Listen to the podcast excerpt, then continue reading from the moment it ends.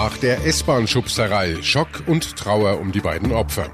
Europäischer Datenschutztag. Tipps, wie man seine Daten gut behütet. Und 38.000 Pflegekräfte zu wenig, was die Bundesregierung dagegen tun will. Besser informiert aus Bayern und der Welt. Antenne Bayern. The Break. Willkommen zum Nachrichtenpodcast von Antenne Bayern. Der Break ist die Auszeit für mehr Hintergründe, mehr Aussagen und Wahrheiten zu den wichtigsten Themen des Tages. Es ist Montag, der 28. Januar 2019. Redaktionsschluss für diese Folge war 17 Uhr. Ich bin Antenne Bayern Chefredakteur Ralf Zinno. Es ist ein Fall, der weit über die Stadtgrenze hinaus schockt. In Nürnberg sterben in der Nacht auf Samstag zwei 16-jährige Jungs, überfahren von einer S-Bahn. Ein dritter kann sich gerade noch retten. Sie alle waren nach einem Streit von zwei 17-Jährigen offenbar auf die Gleise geschubst worden. Wir hören gleich Mitschüler der beiden 16-jährigen Opfer und die Chefin ihres Fußballvereins. Aber zuerst zu Bayern-Reporterin Cordula Senft. Cordula, inzwischen gibt es neue Erkenntnisse der Staatsanwaltschaft. Ja, die Staatsanwaltschaft geht inzwischen davon aus, dass die beiden 17-Jährigen die anderen absichtlich geschubst haben. Die Staatsanwaltschaft wirft ihnen bedingten Vorsatz vor. Oberstaatsanwältin Gabriel Skosolke sagte dazu, ihnen muss klar gewesen sein, dass da bald ein Zug kommt. Insofern hätten sie den möglichen Tod der anderen billigend in Kauf genommen. Ob die beiden diesen Zug schon gesehen oder wahrgenommen haben oder nicht, das spiele für die Anklage wegen Totschlags keine Rolle. Wenige Stunden nach der Tragödie hatte die Kriminalpolizei ja auch zunächst einen 17-Jährigen festgenommen. Später wurde dann der zweite 17-Jährige ermittelt. Beide sind aus dem Landkreis Fürth. Gegen sie wurde schon gestern Haftbefehl erlassen. Sie sitzen seitdem in Untersuchungshaft. Was war denn nun eigentlich genau passiert in dieser Nacht? Also so viel bisher bekannt ist, hatten sich in der Nacht auf Samstag rund 150 junge Leute am S-Bahnhof Frankenstadion versammelt. Es war kurz nach Mitternacht und die meisten kamen von einer Party in einer Diskothek in der Nähe und warteten auf die letzten S-Bahnen nach Hause. Auf dem Bahnsteig war es dann anscheinend zum Streit unter einigen Jugendlichen gekommen. Laut Polizei soll es um eine Kleinigkeit gegangen sein. Ja, und dann landen zwei 16-Jährige im Gleis, eben wohl absichtlich geschubst oder getreten von den beiden 17-Jährigen. Ein weiterer 16-Jährige kann sich gerade gerade noch mit einem Sprung retten. Ihm passiert nichts. Die beiden anderen werden von der S-Bahn überrollt und sterben. Viele am Bahnsteig erleiden natürlich einen Schock und nicht nur sie. Die beiden verstorbenen Jugendlichen kamen aus Heroldsberg. Auch dort ist der Schock natürlich groß. Gestern wurde dort noch spontan eine Andacht abgehalten. Die beiden getöteten 16-Jährigen kamen aus Heroldsberg in Mittelfranken. Ihre Mitschüler sind erschüttert. Ähm, ich war halt am Freitag, als es passiert ist, mit denen noch unterwegs und deswegen war das halt einfach dann am nächsten Morgen, als ich dann die Nachricht bekommen habe, schon ein echter Schock. Und heute ist auch in der Schule, es war schon, es hat irgendwie ein bisschen surreal alles noch. Ja, das Ding war, ich war noch letzte Woche mit ihm feiern und ähm, wir haben uns halt gut verstanden und wir wollten jetzt auch mal demnächst was machen. Und es war halt so voll der Schock dann so, als ich halt erfahren habe, so, yo, der ist jetzt tot, so. Der, der ist halt so komplett weg und so. Weil der war halt echt ein sympathischer Junge, so. Ja, man kann das halt einfach noch gar nicht realisieren, weil man hat ihn halt noch so lebend vor einem so, wie er halt so lacht. Und das gibt's halt einfach plötzlich nicht mehr. Das ist halt richtig krass. Die beiden Jungs waren begeisterte Fußballer und haben im Verein gespielt. Mit deren erster Vorsitzenden, Stefanie Piegert, darf ich jetzt sprechen. Frau Piegert, Sie kannten die beiden Jungs sehr gut. Was waren das für Jungs? Super Jungs, super Jungs. Die waren liebenswert, anständig, Kinder mit Anstand. Ja, es waren Kinder, wie man sich wünscht. Das, sind, das waren lebenslustige lustige junge Menschen, die Freude gehabt haben, die gelacht haben, die gespielt haben, die, die, die, die, die fair waren, die ja einfach tolle, tolle Jungs, die man sich wünscht. die man, wo man sagt, mein Gott, toll, solche Kinder, so, so, solche wertvollen Menschen. So waren die. Mhm, für letzten Samstag hatte Ihr Verein ja eigentlich ganz andere, ja, fröhlichere Pläne. Wir hatten ja ein Benefizkonzert anberaumt gehabt und ähm, eigentlich habe ich gedacht, die, die, meine Sekretärin gibt mir noch kurz Bescheid, wie wir uns jetzt mit dem Treffen alles und alles organisieren, aber leider kam mir dann diese erschütternde Nachricht und ja, wir haben daraufhin dieses Konzert natürlich abgesagt und haben dafür eine Gedenkstunde gemacht in diesem Bürgersaal, wo ja unser Konzert hätte stattfinden sollen. Und es kamen fast 500 Leute, junge Menschen, die, die dann einen Raum hatten, um zu trauern und äh, um zu weinen. Und es war ganz erschütternd, ganz erschütternd. Auch äh, vor ihren Vereinstüren liegen ja Blumen, da brennen Kerzen. Da spürt man die Gemeinschaft bei Ihnen im Verein sehr stark. Ja, wir, wir sind ein bisschen in einer, wir sind alle in einer Schockstarre. Und ja, es ist jeder betroffen und, und ich meine, ich habe selber Kinder und äh, man denkt ja dann immer, oh Gott, oh Gott, oh Gott, es ist, ja, ja. Und wie es weitergeht, ich weiß es nicht. Es ist alles noch zu jung und zu frisch und, und das Entsetzen ist einfach noch zu groß. Danke, Frau Piegert, und vielen Dank für das Gespräch. Das war die Vorsitzende des Vereins, in dem die beiden Jungs Fußball gespielt haben. Zur Trauer um die Opfer kommt die Ermittlungsarbeit der Polizei zu den Tätern. Nochmal zu dir, Cordula. Wie geht's denn da jetzt weiter? Ja, die beiden Tatverdächtigen sind inzwischen vernommen worden. Soweit man weiß, schweigen sie bisher zu den Vorwürfen. Jetzt wertet die Polizei erstmal Videoaufnahmen von der Überwachungskamera am S-Bahnhof Frankenstadion aus und befragt natürlich Zeugen. Wie gesagt, am Bahnsteig warteten zur Tatzeit ja mehr als 150 Leute auf die letzten S-Bahnen. So hoffen die Beamten jetzt, den Vorfall genauer klären zu können, auch ob Alkohol oder Drogen im Spiel waren. Einen Zwischenstand wollte die Staatsanwaltschaft auf Anfrage heute noch nicht mitteilen um die noch ausstehenden Zeugenvernehmungen nicht zu beeinflussen. Sollten die beiden Tatverdächtigen wegen Totschlags verurteilt werden, drohen ihnen mehrjährige Haftstrafen. Da beide erst 17 sind, käme zwar das Jugendgerichtsgesetz zur Anwendung, aber auch das begrenzt die Höchststrafe auf zehn Jahre. Am besten wäre es natürlich, wenn überhaupt niemand in die Gleise fallen könnte. An offenen Bahnhöfen ist das aber fast nicht zu machen. Für U-Bahnhöfe wird aber schon länger darüber nachgedacht. In München will der MVG in einer Machbarkeitsstudie jetzt aber prüfen lassen, welche Sicherheitssysteme möglich wären.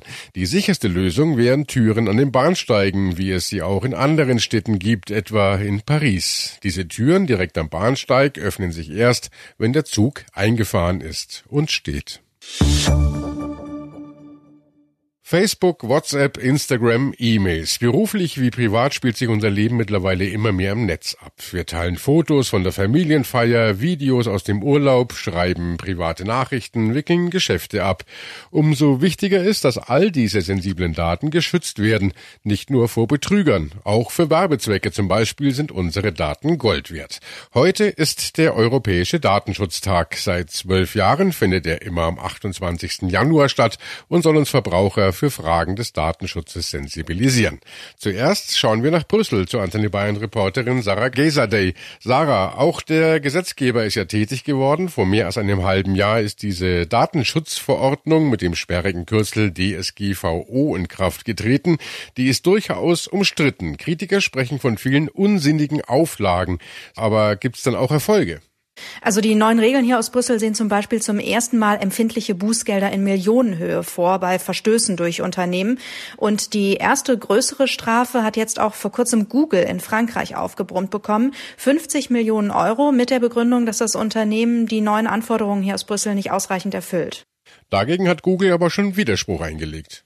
Genau, da muss man also abwarten. Aber in jedem Fall haben die Unternehmen jetzt mehr Druck, um in den Datenschutz ihrer Nutzer zu investieren. Und ich würde auch sagen, dass allein schon durch die ganzen Diskussionen vor und auch nach der Einführung der Datenschutzgrundverordnung einiges erreicht wurde, nämlich wie viel wir eigentlich im Netz von uns preisgeben und welche Rolle dabei der Datenschutz dann spielt.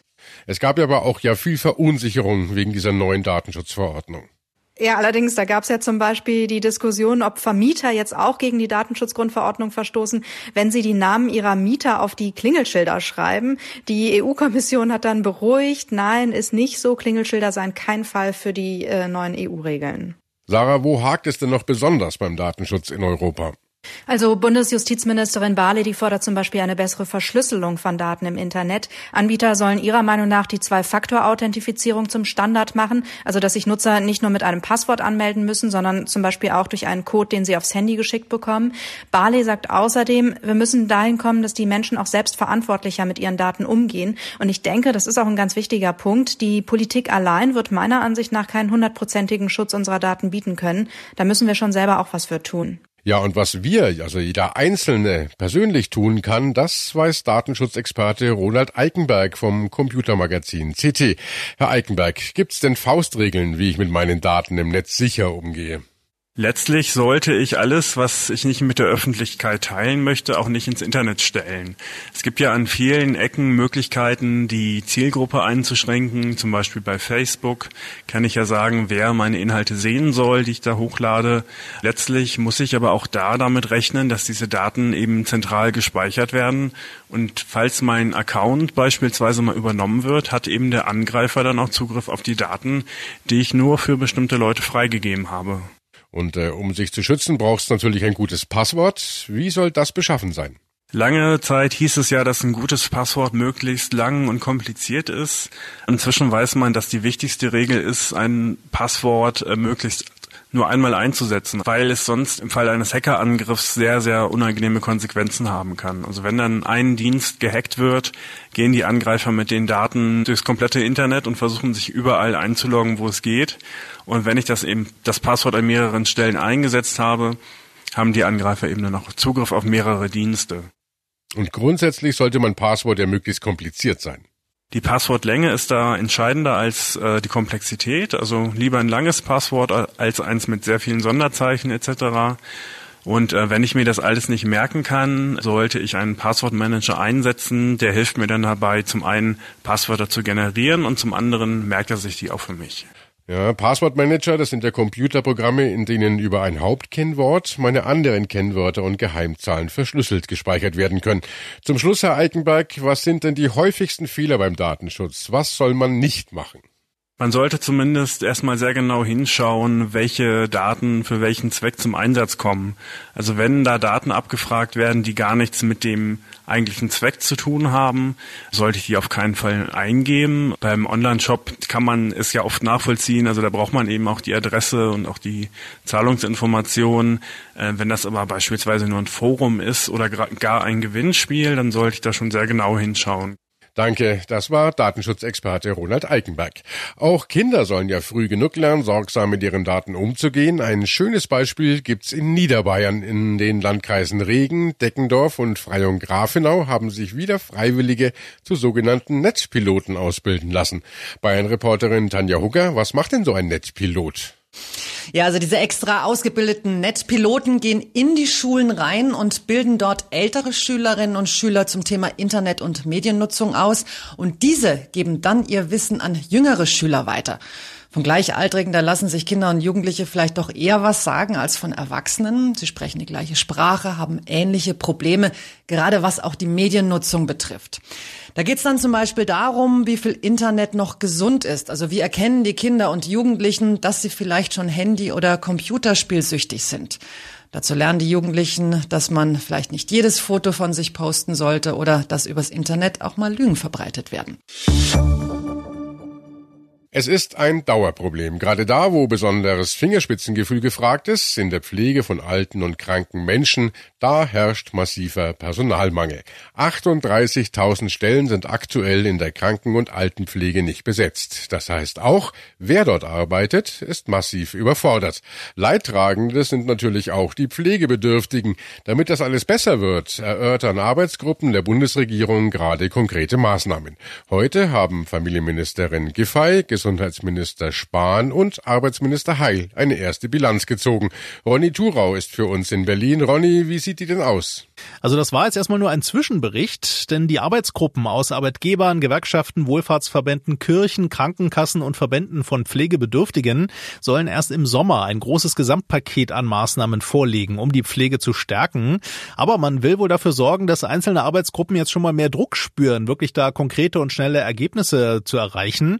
Und man will wohl auch öffentlichkeitswirksam signalisieren, hier, wir arbeiten an dem Problem. Und das ist ja nun wahrlich groß. In Zahlen von Familienministerin Giffey. Es sind 38.000 offene Fachkräftestellen in der Pflege gemeldet. Gleichzeitig steigt ja die Zahl der Pflegebedürftigen um Millionen, von jetzt gut drei Millionen auf über fünf Millionen im Jahr 2050, so die Prognosen. Und äh, was ist da konkret schon geplant? Also insbesondere wurde heute eine Ausbildungsoffensive angekündigt, die dafür sorgen soll, dass mehr Menschen eine Ausbildung in der Pflege machen. Familienministerin Giffey. Die Zauberzahl heute ist 10 Prozent. Wir wollen bis 2023 die Zahl der Auszubildenden und der Ausbildungseinrichtungen um jeweils 10 Prozent steigern. Gelingen soll das, indem unter anderem Ausbildungsgebühren gesenkt werden und die Ausbildungsvergütung steigt. Bisher mussten ja viele Pflege-Azubis noch draufzahlen und konnten sich teilweise die Ausbildung, die sie vielleicht machen wollten, gar nicht leisten.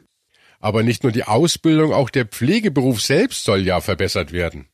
Ja, neben der Ausbildung geht's dann zum Beispiel um die Bezahlung später eben als Pflegekraft, um die Arbeitsbedingungen vor Ort. Gesundheitsminister Spahn beschrieb die Lage derzeit da so heute. Wenn heute ein junges Mädchen zu ihren Eltern kommt und sagt, Vater, Mutter, ich will Altenpfleger werden, dann ist es so, dass sogar nicht selten Altenpflegekräfte sagen, oh Gott, oh Gott, wie reden wir denen was wieder aus? Pflegeeinrichtungen sollen auch technisch besser ausgestattet und digitalisiert werden zum Beispiel. Auch Pflegekräfte aus dem Ausland sollen mehr für Deutschland gewonnen werden, zum Beispiel indem die Visaerteilung beschleunigt wird. Allerdings sind sich auch alle einig, dass allein aus dem Ausland sich die Personallücken hier in Deutschland nicht schließen lassen. Und deswegen geht es eben nur, wenn sich auch mehr Inländer für den Pflegeberuf entscheiden.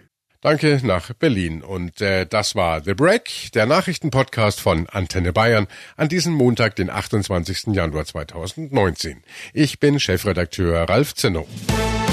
Antenne Bayern. Besser informiert. Jeden Tag. Zu jeder vollen Stunde auf Antenne Bayern. The Break. The Break gibt's auch morgen wieder um 17 Uhr. Jetzt abonnieren.